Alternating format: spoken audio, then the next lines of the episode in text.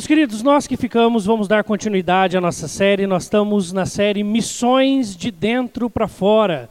E você vê esse copo que está jorrando o líquido dentro dele. E a ideia é exatamente esta dessa série. Missões não é algo que eu faço sem estar com essa convicção no meu coração. Enquanto nós não entendemos a urgência e a necessidade de se falar de Jesus e de se pregar o Evangelho, e se isso nasce dentro do nosso coração e no nosso viver enquanto igreja, isso não será expresso lá fora. Tá? É capaz que você se lembre por um tempo, mas se isso não tiver no seu coração como paixão, isso dificilmente durará. Por isso que nos últimos dois domingos nós vimos primeiro uma análise de caso, digamos assim, olhamos para a igreja em Jerusalém e vimos como foi uma igreja que se inseriu na cidade. Ela não estava preocupada apenas com aquela comunhão interna, olhando apenas os de dentro, mas ela olha o cenário daquela cidade e ela é bênção naquela cidade. E isso faz com que pessoas se acheguem ao Evangelho.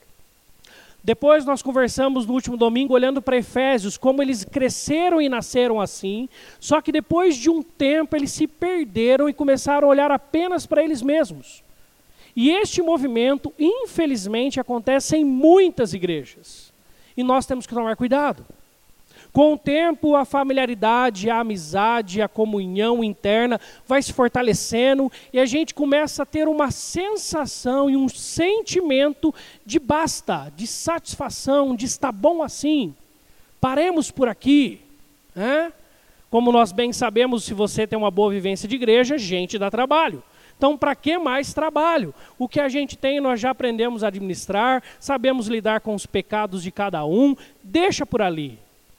Só que isso mata a igreja. Nós vemos Jesus lá na carta ao Apocalipse, como vimos domingo passado, olhar para a igreja de Efésios e falar assim: ó, volta à prática das primeiras obras. Voltem a pregar o evangelho. Se vocês não lembrarem que eu os coloquei na terra para minha honra e glória, e para convidar os outros que estão de fora a me adorar também, vocês não entenderam porque vocês estão aqui. Por isso, eu quero convidar vocês a, nesses próximos três domingos, continuarmos a falar nesta série, mas nós vamos olhar de maneira um pouco mais prática, mais um, um pouco do como fazer. Tá? Como eu posso então entender a minha sociedade, entender aquilo que está em voga na cultura e entrar na vida dessas pessoas que estão lá para trazê-las para Cristo, através da ação do Espírito, como veremos, tá? E por isso eu convido que você abra sua Bíblia em 1 Tessalonicenses, capítulo 2, do 1 ao 12. Vai ser o texto base da nossa meditação dessa noite. 1 Tessalonicenses 2, do 1 ao 12. Diz assim a palavra de Deus a nós nessa noite também. Porque vós, irmãos, sabeis pessoalmente que a nossa estada entre vós não se tornou infrutífera, mas, apesar de maltratados, e ultrajados em Filipos, como é do vosso conhecimento. Tivemos ousada confiança em nosso Deus para vos anunciar o Evangelho de Deus, em meio a muita luta.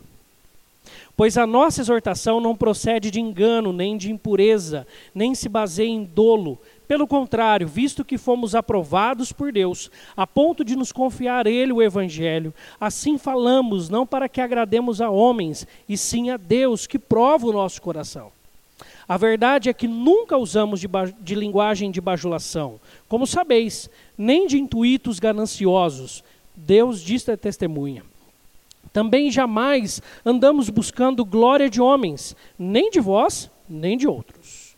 Embora pudéssemos, como enviados de Cristo, exigir de vós a nossa manutenção, todavia vos tornamos, nos tornamos carinhosos entre vós, qual ama que acaricia os próprios filhos.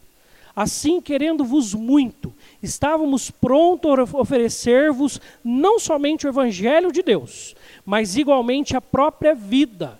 Por isso que vos tornastes muito amados de nós. Porque vos recordais, irmãos, do nosso labor e fadiga, e de como noite e dia, labutando, para não vivermos à custa de nenhum de vós, vos proclamamos o Evangelho Vós e Deus sois testemunhas, do modo porque piedosa, justa e irrepreensivelmente procedemos em relação a vós outros que credes. E sabeis, ainda de que maneira, como pai a seus filhos, a cada um de vós, exortamos, consolamos e admoestamos, para viverdes por modo digno de Deus, que vos chama para o seu reino e glória. Vamos orar? Deus, rogamos que o Senhor fale ao nosso coração mais uma vez nessa noite. Assim pedimos em nome de Cristo. Amém. Meus irmãos, eu emprestei uma pesquisa que é da Igreja Adventista. Não tem nenhuma pesquisa com esse mesmo parâmetro no nosso meio reformado por enquanto. Quem sabe eu um dia faça uma pesquisa dessa que muito me interessou.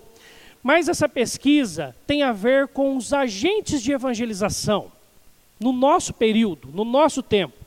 Quais são os agentes, ou seja, aqueles, aqueles itens ou pontos que a igreja deve fazer deve atuar e que mais impactam pessoas e fazem com que elas venham para a igreja, com que elas estejam no nosso meio, com que elas conheçam a Jesus, com que elas andem no meio de uma igreja. E essa pesquisa não diz muito diferente daquilo que seria no nosso meio, diz que pessoas e agentes pelos quais as pessoas tiveram seu primeiro contato com a igreja, 67% 67% está no nosso, chamamos, podemos chamar de círculo de proximidade, ou seja, vizinhos, parentes e amigos. 20% está através da mídia, publicações, programas de rádio, TV e internet. 10% em ações locais, sociais e evangelismo público. E 3% em outros. Aqui está o gráfico para você analisar. Ou seja, duas a cada três pessoas que se aproximam de uma igreja, que vêm na igreja pela primeira vez, elas não vieram porque foi feito um impacto, um evangelismo público lá na praça. Elas não vieram porque nós lançamos lá no Facebook o logo da igreja. Elas não vieram porque elas passaram aqui na frente da igreja e falaram assim: ó, oh, eu quero frequentar essa igreja. Elas vieram porque pessoas das, do seu círculo de amizade, do, do dia a dia delas, sejam parentes, vizinhos ou amigos, chegaram para elas e simplesmente falaram assim: vamos lá na igreja. E elas foram lá. Tá? Portanto, isso nos fala, primeiro, que esses outros itens são muito importantes. Nós temos aqui 33% de pessoas que são alcançadas pela mídia, que pessoas são alcançadas por ações locais, sejam elas sociais ou evangelismo público, e 3% por fachada e outros meios. Então nós devemos investir nisso como igreja? Sim. Mas se nós queremos impactar uma cidade, impactar a vida e de fato sermos muito abençoados, nós precisamos entender a nossa responsabilidade nesse processo. E quando eu digo nossa, eu estou falando a minha e a sua. Tá? Você é muito importante neste processo de evangelização. Na verdade, o mais importante. Se uma igreja ela tiver um lapso que é errado e deixar de fazer todos esses outros itens e trabalhar apenas com capacitação individual para que indivíduos possam compartilhar a sua fé com outros, ela está trabalhando com 67% do alcance que ela pode ter. Dá para entender? Nós vivemos uma sociedade de contato. E isso não é diferente se nós olharmos para o tempo bíblico. No tempo bíblico, nós vemos muitas pessoas que eram próximas às outras e falam de Jesus para elas, e falam de que encontraram o rei, e que falam que encontraram o Messias, e trazem essas pessoas para a igreja.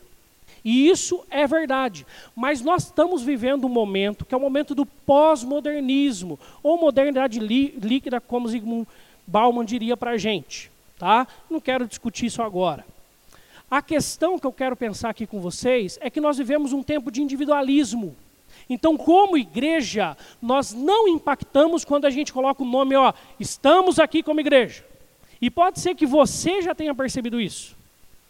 Se você foi em algum lugar, estiver passando perto de algum lugar, você vê um evento evangélico, dependendo de quem é que está lá, ou de qual evangélico está lá, você até passa longe.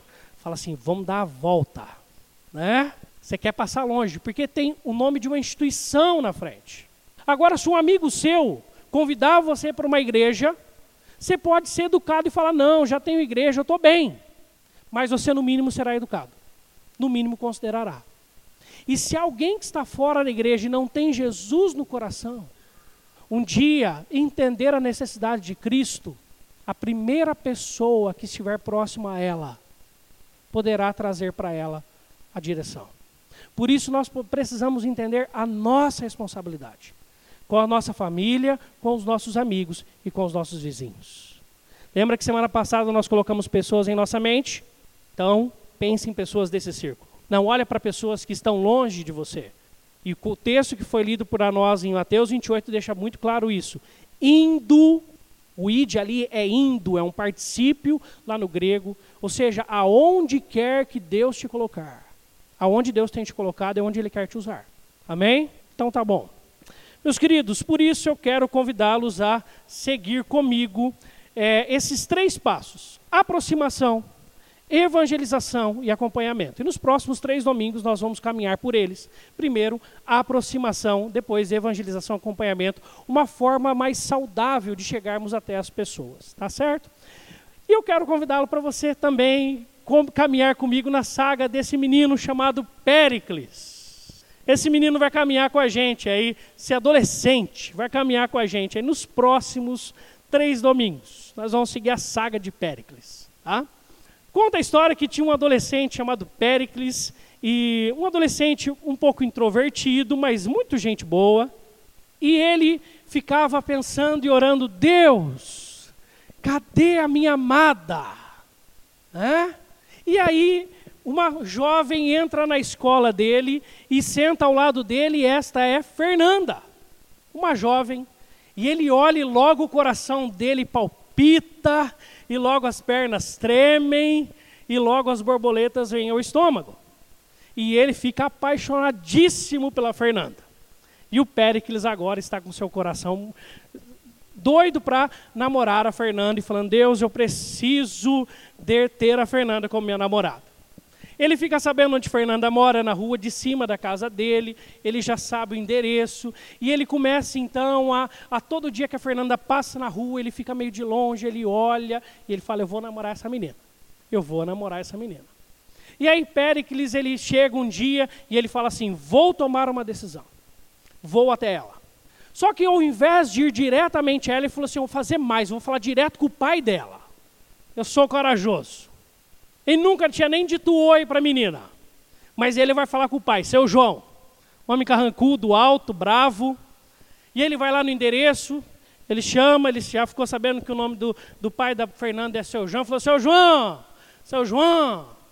Aí seu João sai na porta, tudo bem, posso te ajudar? Ah, tudo bem, prazer, meu nome é Pérez, eu queria conversar com o senhor. Algo muito sério. Falou, não, por favor, entre aqui. Né? Seu João, muito educado, apesar da carranca, pede para ele entrar na sala, senta no sofá e falou assim: Seu João, eu tenho uma proposta para fazer para o senhor. Falou: Pode fazer. Queria muito namorar sua filha, Fernanda. Quando a Fernanda lá do quarto ouve o nome dela chegar assim: Fernanda, namorada, Fernanda. Né? Ela vem correndo lá do quarto e fala assim: O que está acontecendo? Quando ela olha aquele menino que senta do lado dela, que ela não sabia nem o nome. E aí o seu João também com aquela cara olhando para o Fernando, falou assim, que menino é esse, Fernanda? Falou assim, pai, desculpa, eu sei que começa com P o nome dele, porque na chamada eu ouço, mas eu não sei quem é. E aí o Péricles fala assim, mas pai, eu quero, eu, seu João, eu quero namorar com ela. Ele falou assim, tudo bem, meu filho. Mas ela falou que não te conhece, o que, que eu faço? Falou, não, deixa eu namorar com ela. Ele falou assim, Fernando, você conhece? Falou, não, pai, não conheço, nunca me comentou, a gente estuda junto, só na mesma classe, só isso. Ele falou, meu, meu filho, vai embora vai embora, converse com ela outro dia, hoje não vai dar. É? Você chegar para o pai de uma menina e você pedir ela em namoro é uma prática muito comum, que a gente vê até hoje em dia. E acho que muito saudável também, né? Muito até é, elegante. Só que o que, que Péricles fez? Ele colocou o carro na frente dos, dos bois ele tinha que primeiro estar tá falando com Fernanda, ele tinha que primeiro conquistar o coração de Fernanda, para depois ele chegar para o pai da Fernanda, seu João, e falar assim: Ó, nós queremos namorar, até junto com a Fernanda, de mãozinha dada, tão trêmulo quanto, e assim seu João veria se poderia deixar, porque agora que eu sou pai de menino, eu também não quero pensar que deixe ponto final. Ah, o negócio é sério. Mas tudo bem, deixa isso para daqui uns 30 anos, quando minha filha quiser namorar. Deus é bom. Deus é maravilhoso, gente. Orem por nós. Mas amém. Enfim, o problema de Péricles foi esse. Ele colocou o carro na frente dos bois. Ele fez o que não devia fazer. E é o mesmo problema de muitos cristãos quando querem compartilhar da sua fé. A pessoa chega para ele e fala assim: Oi, tudo bem? Prazer, tudo bem, prazer, sou cristão, vem para minha igreja. E ó, se você continuar nessa vida, você vai para o inferno. Eu queria só lembrar. Fica a dica. Hã? Tem gente que não sabe chegar, que já quer chegar falando um monte de versículo bíblico, já quer chegar falando de Jesus, já quer nem se aproximou da pessoa.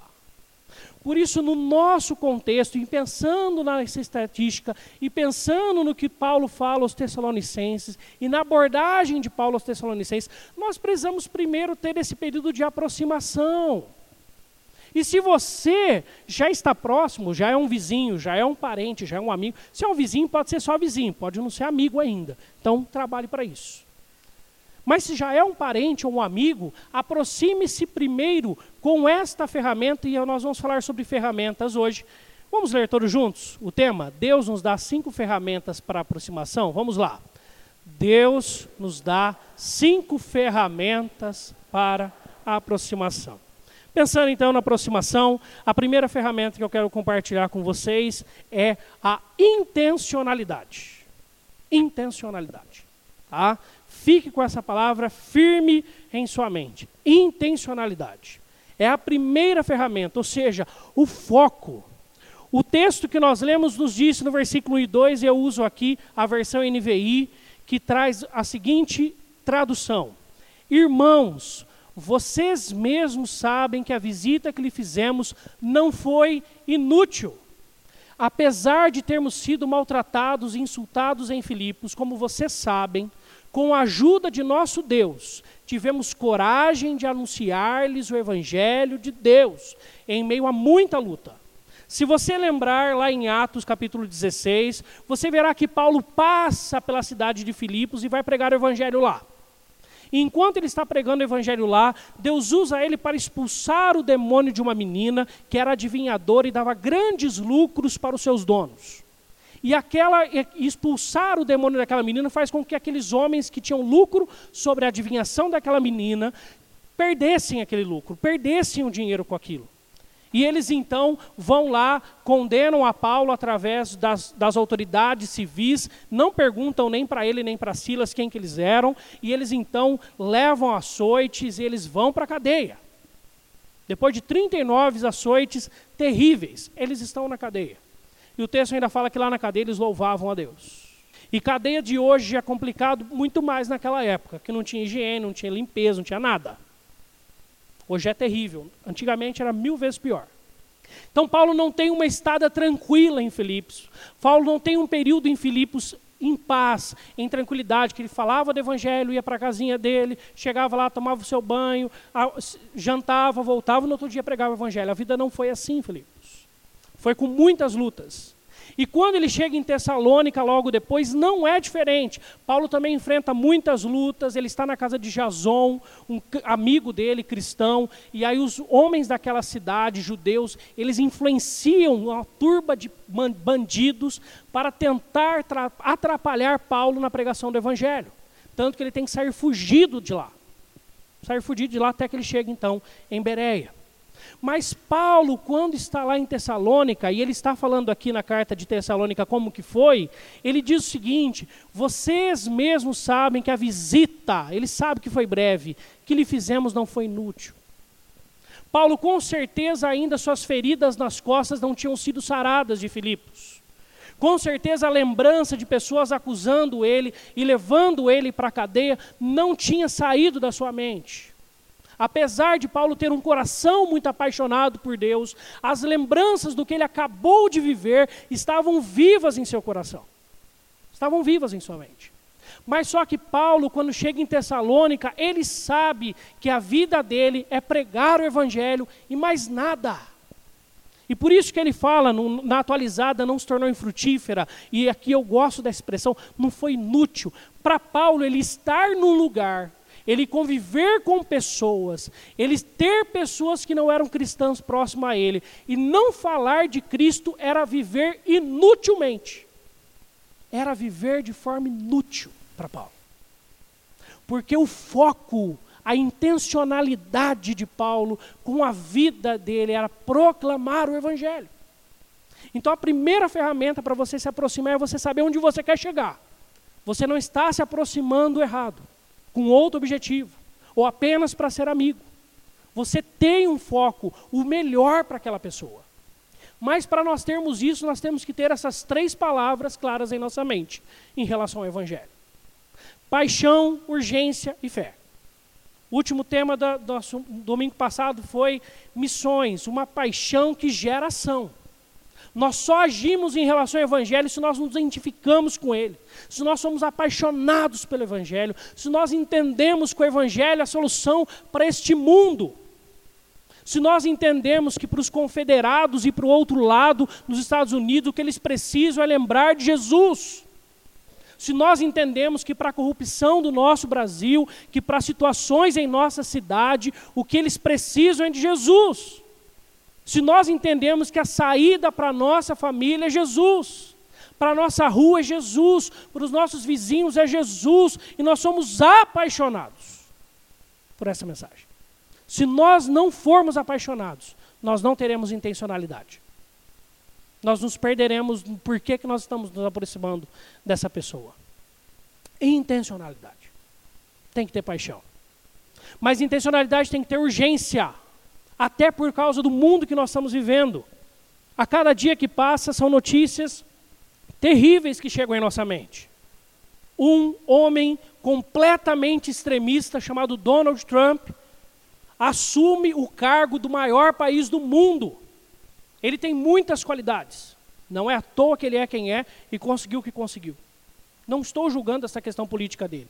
Eu estou julgando o extremismo deles e um país votar nele. Ao mesmo tempo que nós vemos uma Europa completamente desnorteada e assustada. Com certeza, agora, qualquer pessoa que está começando a dirigir lá e que erra o ponto do carro e derrapa ali um pouquinho o pneu, as pessoas saem correndo. As pessoas estão desesperadas lá. Nós vivemos um período que o mundo está com um grito de extremista. Sabe por quê? Porque a pós-modernidade, o individualismo, a perca das grandes máximas, fez com que as pessoas perdessem o sentido da vida. Hoje é muito comum você virar para alguém e a pessoa fala assim: Eu não sei por que vivo. Eu vivo porque eu estou aqui. Mas eu não sei para que viver. As pessoas perderam o sentido da vida. As máximas caíram e o individualismo não traz respostas satisfatórias. As pessoas vivem pelo que pensam, mas não sabem o que pensam. E no meio desse, quem grita mais alto fala mais alto. E o que está gritando mais alto no nosso mundo, e não é diferente no nosso Brasil, são os, os gritos dos extremistas. E aí a pessoa fala assim: deve ser por aqui, vamos seguir ele. Ele deve saber onde está indo. Eu não sei, eu vou no primeiro que sabe. Por isso, nós, como igreja, temos que entender o momento da necessidade de uma palavra profética na nossa nação. E quando eu digo profética, não é de falar o que vai acontecer no futuro, mas de falar o que Deus fala na sua palavra. Pessoas que, que gritam para a nação, Deus tem a saída. E a saída é o Evangelho. São as pessoas lembrarem que são pecadoras e que precisam de Jesus. E a saída para a satisfação de suas almas é uma única saída, Jesus. Por isso nós temos que ter essa urgência que o tempo que nós estamos vivendo pede. Como nós temos que ter fé no Evangelho? Romanos e esse texto que impacta, é por isso que nós estamos comemorando 500 anos de reforma. Romanos capítulo 1, versículo 16 e 17. Pois não me envergonho do Evangelho, porque é o poder de Deus para transformação. Paulo acredita que o poder de Deus não são milagres, é o Evangelho, é uma notícia, é uma mensagem, é o próprio Cristo. Isto é o Evangelho. Ele é o poder de Deus para transformação, para mudança de vidas, para impacto de corações, para redirecionamentos de vidas. Nós temos que crer, ter fé no poder do Evangelho, como um dia nos alcançou. Por isso, para nós termos intencionalidade, nós temos que voltar a ter paixão, urgência e fé pelo Evangelho. Essa é a primeira ferramenta. A segunda ferramenta para nos aproximarmos em meio a tudo, então, não se esqueça do porquê. Você está lá, você está se aproximando, você ainda não chegou no tempo de falar, mas você está se aproximando para falar. Em segundo lugar, a ferramenta é motivação. O versículo 4 nos diz: pelo contrário, visto que fomos aprovados por Deus, a ponto de nos confiar Ele o Evangelho, assim falamos, não para que agrademos a homens, e sim a Deus que prova o nosso coração. Augusto Nicodemos, ele traz algumas motivações e é interessante que nós encontramos essas motivações evangelísticas bíblicas também neste texto. Primeiro, a glória de Deus. Nós temos que entender que nós somos servos de um Deus criador. Tudo aqui existe neste mundo porque Deus criou. E se nós somos criados por Ele, nós nascemos para honrá-lo e glorificá-lo. Qual o fim principal do homem?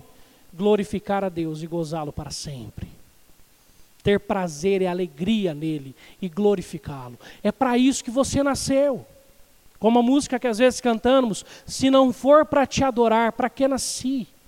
Mas Deus não convida apenas você para adorá-lo, Ele quer que outras pessoas venham ter esse mesmo privilégio.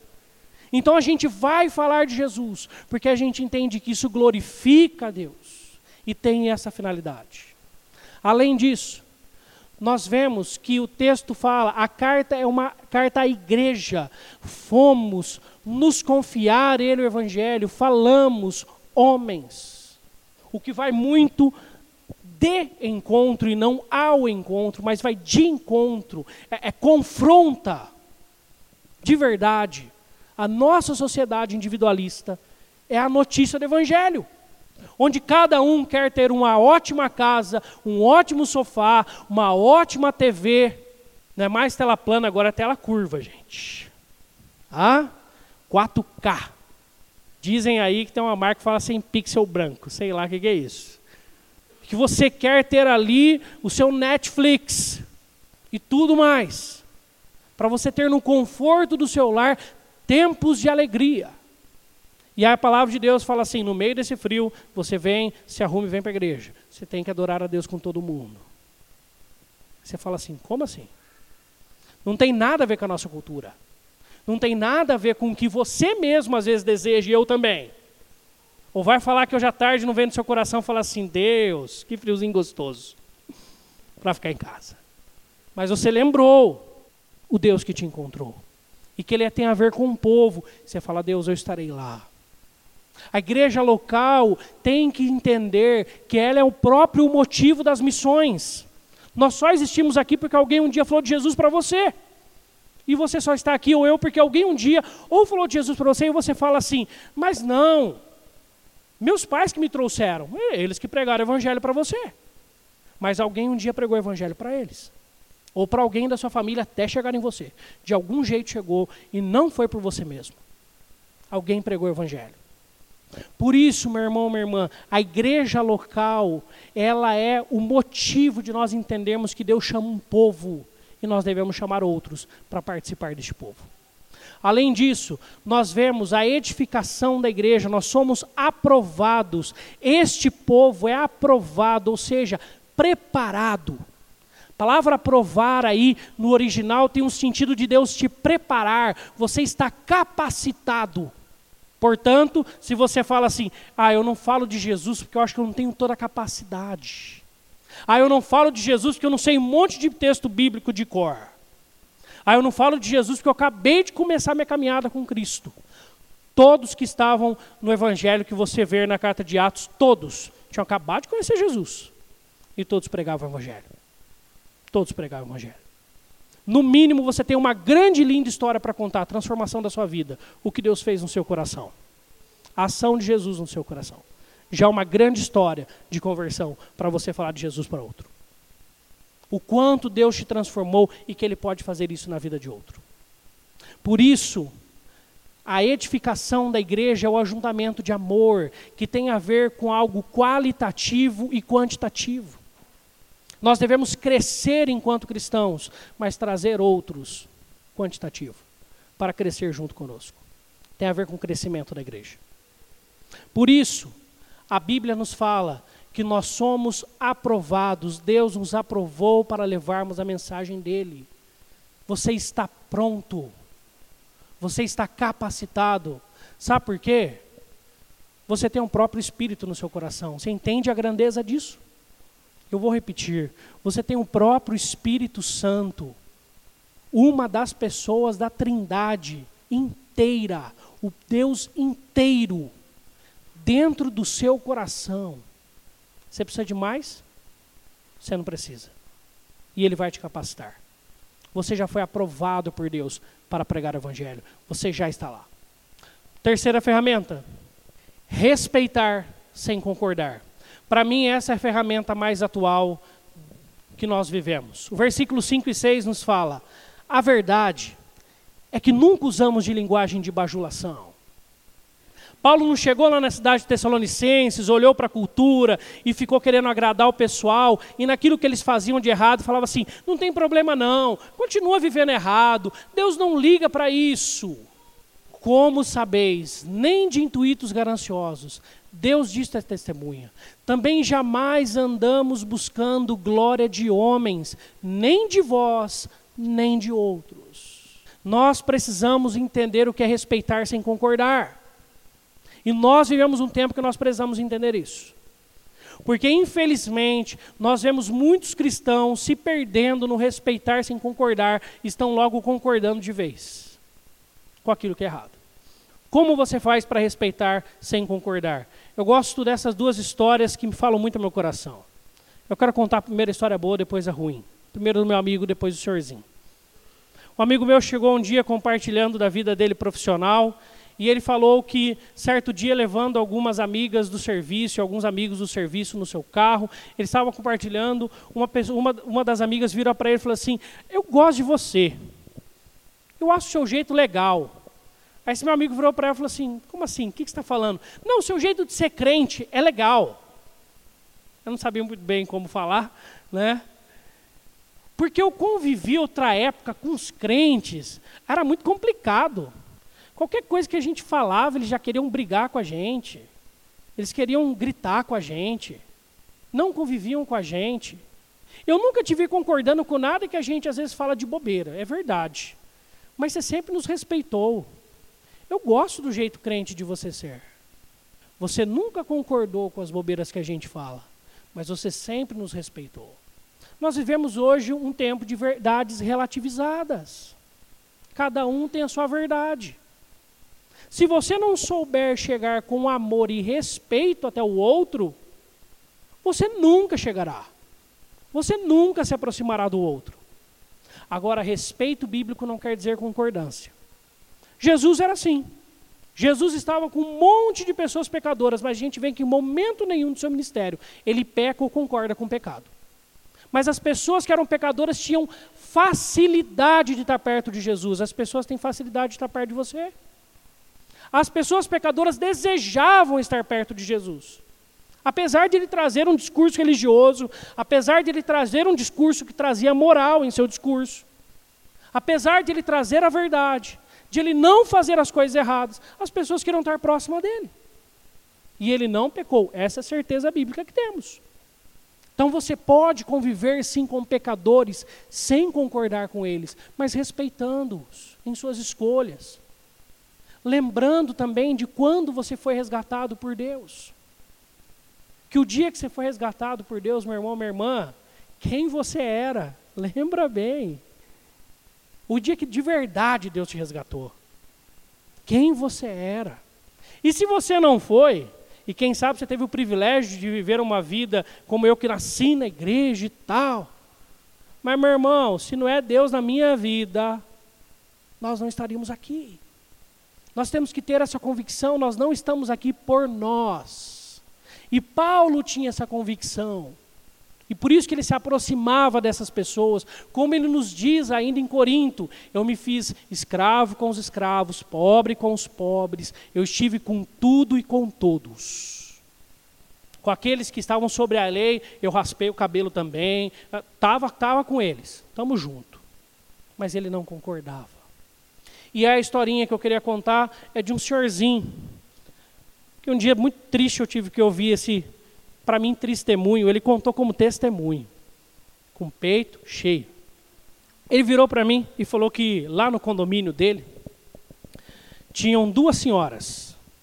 E essas duas senhoras que moravam lá no condomínio dele, elas tinham uma vida muito promíscua. Cada final de semana elas estavam com outro rapaz. Cada final de semana. E aí ele chega e ao invés dele pegar algumas pessoas que eram cristãs de seu condomínio, quem sabe a sua esposa, quem sabe outras pessoas, e levar ali uma palavra, e, e levar ali uma, uma, um, um, um, devocionário, e se colocar à disposição, orar por elas. Ele virou para mim e falou assim: Sabe o que eu fiz? Escrevi uma carta falando do vexame que eram tê-las com a gente naquele condomínio e como elas degradavam o nosso ambiente. E eu fixei lá no mural todo mundo ler. Coloquei o nome, apartamento e bloco delas. Quando que essas mulheres vão ouvir de Jesus a partir dele? É quando o pecado do outro nos atinge de tal forma a olharmos as pessoas como inimigos. Isso está errado.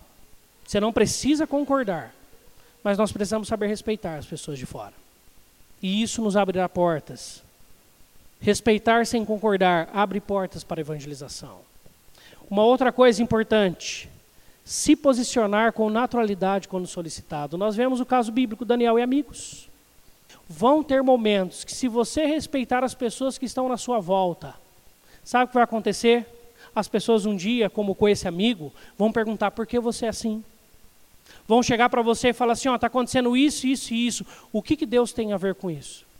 Aí, meu irmão, está a hora de você falar. Aí você pode falar o que precisar falar, não tem problema algum com tranquilidade, mas fale a verdade. Sem rodeios. Sem rodeios. O que é, é bíblico, você fala. Pode ficar tranquilo que as pessoas vão parar para te ouvir. Porque você está opinando com naturalidade. E é uma questão da naturalidade muito importante que às vezes eu vejo quando um cristão vai falar alguma coisa, ele, ele tem um tanto de ressalvas, ele fala assim, não, ó, é que lá na igreja, não, é que na Bíblia, não assim, a, a, a, o conceito bíblico, não. Para Deus, biblicamente, é assim. Ponto final. Simples assim. O que Deus que te criou e que te ama, Ele não te criou para isso. Ele criou você para isso, para aquilo, para aquilo outro com naturalidade, mas com firmeza e verdade. Porque se você respeitar as pessoas do nosso tempo, elas virão até você para perguntar sobre a sua fé. Se você for uma pessoa que sempre que vem, você é ignorante, você não entendeu a mensagem de Cristo, primeiro. O que Jesus fez por você e que é Deus, você pensa que é você. E em segundo, você nunca vai ter abertura para falar de Jesus de verdade para essas pessoas. Agora, nunca caia no outro extremo de concordar. Fique quieto, mas não concorde. Não concorde. E às vezes o silêncio vai ser não concordar. E às vezes o silêncio vai ser concordar. Aí você fala. Tá? E você vai saber julgar isso muito bem, momento a momento, porque a vida é muito dinâmica. Não tem como nós darmos todos os exemplos possíveis. Mas dá para a gente saber muito bem do que está sendo falado. Quarta ferramenta: amor de mãe. Qual ama que acaricia os próprios filhos assim, querendo-vos muito? Estávamos prontos a oferecer-vos não somente o Evangelho de Deus, mas igualmente a própria vida, por isso que vos tornastes muito amados de nós. Meus irmãos, para você se aproximar, você vai ter que se doar um pouquinho, tá? Às vezes, você faz como eu fazia no banco, de assim que eu almoçava, tinha uma cadeira um pouco mais confortável, né? Eu logo reclinava ela e ali tirava minha cesta. Tirava aquela sonequinha pós-almoço. Até que Deus começou a me incomodar de aproveitar esse tempo de falar de Jesus para as pessoas que estavam no almoço também. Às vezes você vai ter que tirar aquela noite sua de descanso em família para se aproximar de um vizinho. Porque você chegou exausto em casa e o seu vizinho no portão está lá sentado e falou: Oi. Aí você fala: Oi. Aí você senta lá do lado e gasta umas duas horinhas ali. Intencionalidade.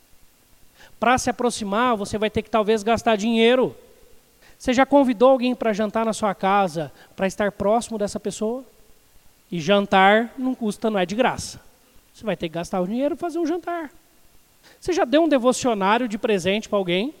Você vai ter que gastar dinheiro.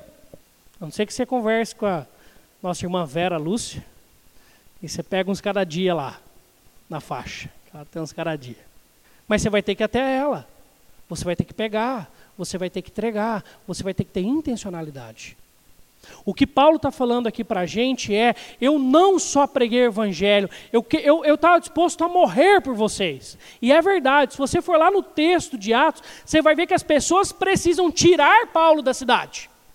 Se dependesse dele, ele ia lá no meio de todo mundo e falar assim: ó, quem está pregando sou eu. Não briga com Jason, não. Quem está pregando sou eu. Ele morreria por aquelas pessoas. O quanto você está disposto a doar de você mesmo, a doar do seu tempo, a doar do seu dinheiro, a doar das, das suas comodidades, para que outra pessoa conheça Jesus. Amor de mãe. E quando ele fala essa ama que acaricia os próprios filhos, no texto, ele está dizendo desse, desse ato. Sabe, amor de mãe, que limpa, briga, aí limpa de novo. Que arruma, fala para arrumar, não arrumou, ela vai lá, arruma. Que cuida, aí o filho faz de novo errado. E ela dá a bronca. Mas ela arruma de novo, e ela faz a comida de novo, e ela está lá de novo. É esse tipo de aproximação. O desprendimento tem que vir da nossa parte, não da deles. Amor de mãe. Agora a última ferramenta. Deus deu a vida por você e quer que você divida a sua com os outros. Você não estaria aqui, eu não estaria aqui se não fosse Deus. Ele deu o filho dele unigênito, o único filho dele por nós. Nós podemos dar um pouco da nossa vida para os outros quem sabe um dia muito. Última ferramenta de hoje para aproximação: integridade. Vós e Deus sois testemunhas do modo porque piedosa, vida com Deus, leitura da Bíblia, oração, busca incessante, justa, respeito com o próximo, irrepreensível, procedimento moral correto. Procedemos em relação a vós outros, que credes e sabeis ainda de que maneira, como pai a seus filhos, como um pai se torna referência aos seus filhos. A cada um de vós nós exortamos, nós consolamos, nós admoestamos, para viverdes por modo digno de Deus, que vos chama para o seu reino e glória. Antes de Paulo exortar, consolar e admoestar, para que pessoas vivam do modo digno de Deus que vos chama para o seu reino de glória. Ele se preocupa em viver. Isso tem tudo a ver com pregação do Evangelho. Integridade. Integridade. Integridade é ser inteiro, não é ser perfeito. Até porque nós temos que entender que testemunhar já é pregar. Existe uma frase que falam que é de Agostinho, eu tenho minhas dúvidas, mas que fala: pregue a Cristo e quando ou se necessário utilize palavras. Eu prefiro quando, porque eu acho que sempre vai precisar. Mas quando necessário, utilize palavras. Outra frase muito usada e conhecida neste contexto é: as suas, os seus atos falam tão alto que eu não consigo ouvir as suas palavras. Integridade. Integridade. E integridade não tem a ver com perfeição, tem a ver com coerência. Ninguém no mundo que vivemos espera, em especial quem não é cristão, tá? Ninguém espera que você seja perfeito. Fique tranquilo. Eles nos criticam, somente aqueles que têm mais proximidade. Às vezes a gente fica até chateado. Né? Ah, mas você não é o crente? Você não é o crentinho? Você não é o pastor? E aqui não é só para mim que o povo fala que é pastor, não, que eu sei. Você não é homem da Bíblia, você não é mulher da Bíblia, você não vai na igreja. Dessa fala eles falam com a gente. Mas no coração deles, na sinceridade do coração deles, eles não esperam que sejamos perfeitos, mas eles esperam que nós sejamos coerentes. Eles esperam que a gente fale para eles ir para a igreja E eles querem ver que no domingo a gente foi lá. Eles esperam que quando você fala sobre perdão e você tiver uma oportunidade, você de fato perdoe. Eles esperam que quando você fala de amor ao próximo, de alguma maneira, em algum momento da sua vida, eles possam ver isso no seu procedimento. Eles esperam que quando você traz um discurso moral, a sua moral também seja uma moral rígida, ou que busca melhorar, pelo menos. Eles esperam coerência. Eles não esperam perfeição. Aí eles vão chegar em nós. Aí eles vão nos abrir, se abrir para ouvir a mensagem. Mas tem que haver coerência.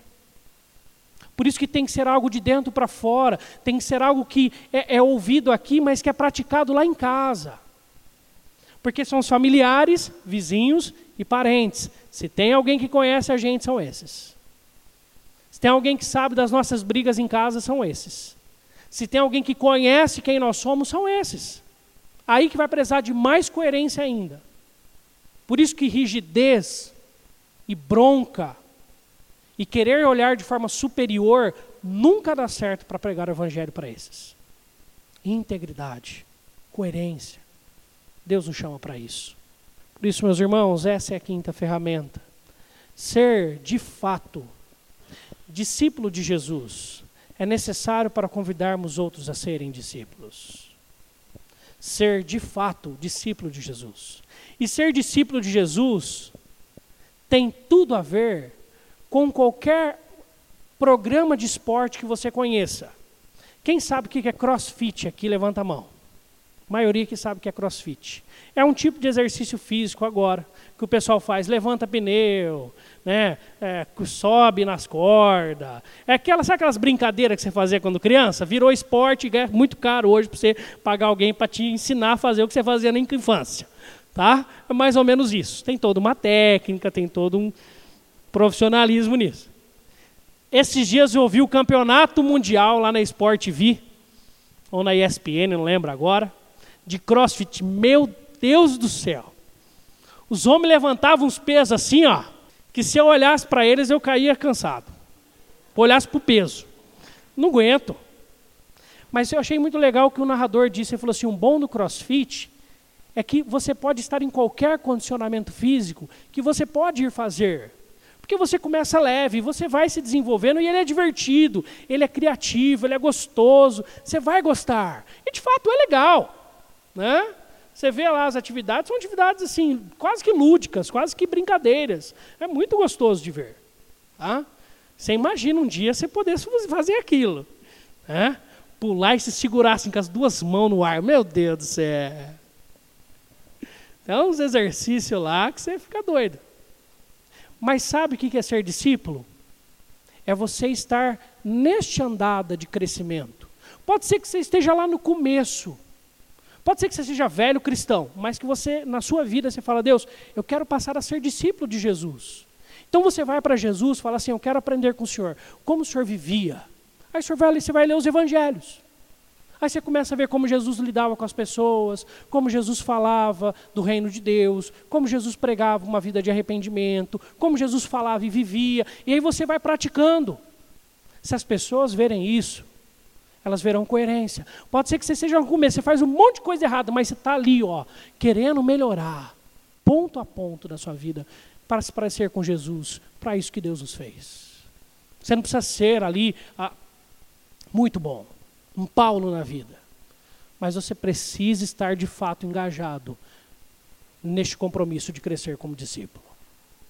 Por isso, você for de fato alguém que demonstra esse desejo de parecer-se com Jesus, com o Mestre, ser dele discípulo e querer crescer com ele e nele, vai ser muito mais fácil para outras pessoas poderem olhar e falar assim: ah, eu quero entrar nessa atividade espiritualmente física que você faz. Porque ser de fato discípulo de Jesus é necessário. Para a gente concluir, o versículo 13, que, que é depois do texto que lemos, encerra dizendo assim: Outra razão ainda temos nós para incessantemente dar graças a Deus. É que, tendo vós recebido a palavra que de nós ouvistes, mas que é de Deus, acolhestes não como palavra de homens, e sim como em verdade é a palavra de Deus a qual com efeito está operando eficazmente em vós, os que credes. Apesar de Paulo ter sofrido tudo o que sofreu, apesar de Paulo ter se aproximado, apesar de Paulo ter feito todo o processo na evangelização dos Tessalonicenses, naquele início, sabe o que ele fala? Eu queria agradecer a Deus. ele entendeu, Paulo sabia muito bem. Quem de fato age na vida das pessoas. Paulo sabia muito bem que ele era usado por Deus e não Deus, ele não usava Deus, ele era usado por Deus. Paulo sabia que quando ele pregava, era ele quem falava, mas quem convertia corações era o Espírito Santo. Portanto, ele falou assim: Ó, vocês ouviram da gente, mas nunca se esqueçam, por favor, a palavra de Deus, ela é de Deus. E quando vocês entenderam isso, vocês creram, porque o Espírito Santo os convenceu.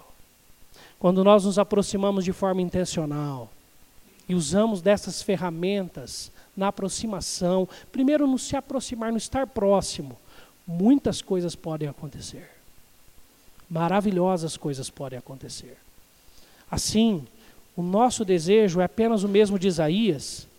Deus, usa-nos. Amém? Vamos orar. Deus, ser missionário tem a ver com pessoas que o Senhor chamou exclusivamente para irem longe, mas tem a ver com cada um de nós. Tem a ver com a nossa família e aqueles que ainda não entenderam do Senhor. Tem a ver com aqueles nossos vizinhos e no local onde o Senhor nos colocou para morar, tem tudo a ver com o que o Senhor quer fazer em nossas vidas e através das nossas vidas. Tem muito a ver onde o Senhor nos colocou para trabalhar. Tem muito a ver com aquelas pessoas que já se identificam conosco, que nós a temos por amigos e que ainda não entenderam a mensagem do Evangelho como essencial e crucial para as suas vidas. Tem a ver com aqueles que o Senhor tem colocado próximo a nós, mas que nós precisamos nos aproximar mais, estar mais perto, nos darmos a conhecer estarmos, Senhor Deus, próximos, para que essas pessoas possam ver em nossas atitudes o agir do Senhor em nós.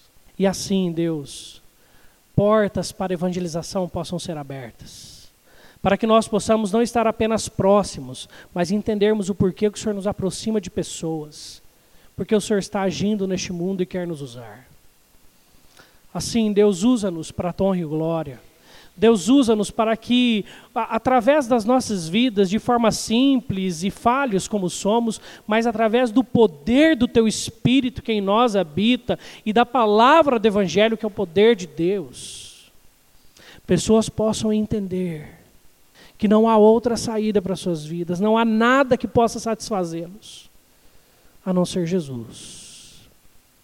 E que Jesus nos satisfaz que nós possamos lembrar disso, viver por isso e coloque pessoas em nossa mente agora, para que nós nos aproximemos, com intenção de evangelizarmos. Em nome de Cristo Jesus oramos e rogamos para nós as tuas bênçãos, para que a partir delas nós sejamos então direcionados e capacitados pelo teu Espírito. E agora, irmãos e irmãs, ide em paz. Que a graça do Senhor Jesus, que nos alcançou, o amor de Deus, o Pai, expresso naquela cruz, a comunhão, a consolação do Espírito Santo que um dia nos encontrou, possa estar conosco com as nossas atitudes e com os nossos, que as pessoas que estão próximas a nós, hoje e para sempre. Amém.